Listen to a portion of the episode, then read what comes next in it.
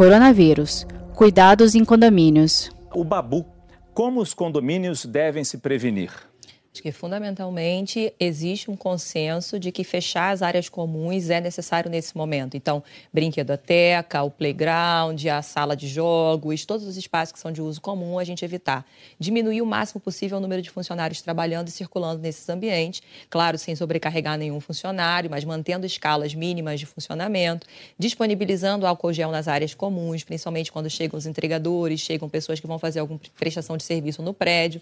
Então, ter esse tipo de controle controle e, se possível, né, fazer aquela, aquele grupo do condomínio que a gente tem no WhatsApp, que a gente tem aí nos aplicativos, sempre estar informando se tem alguém doente, se não tem, ter esses cuidados de manter é, as pessoas informadas sobre o que está acontecendo também naquele espaço. A SIDA.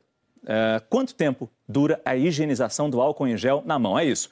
Quanto tempo dura essa limpeza, seja do álcool gel ou da água e sabão? Até você tocar na próxima superfície contaminada. Você não pode garantir que nenhuma superfície está livre do vírus, a não ser que você tenha uma superfície que já foi limpa. Então, esse tempo da duração, ele não é medido por minutos, por segundos. Ele é medido, na verdade, pela carga de, de vírus e de bactérias que tem na superfície onde você vai pegar. Que pode ser o papel, que pode ser a latinha, que pode ser o copo.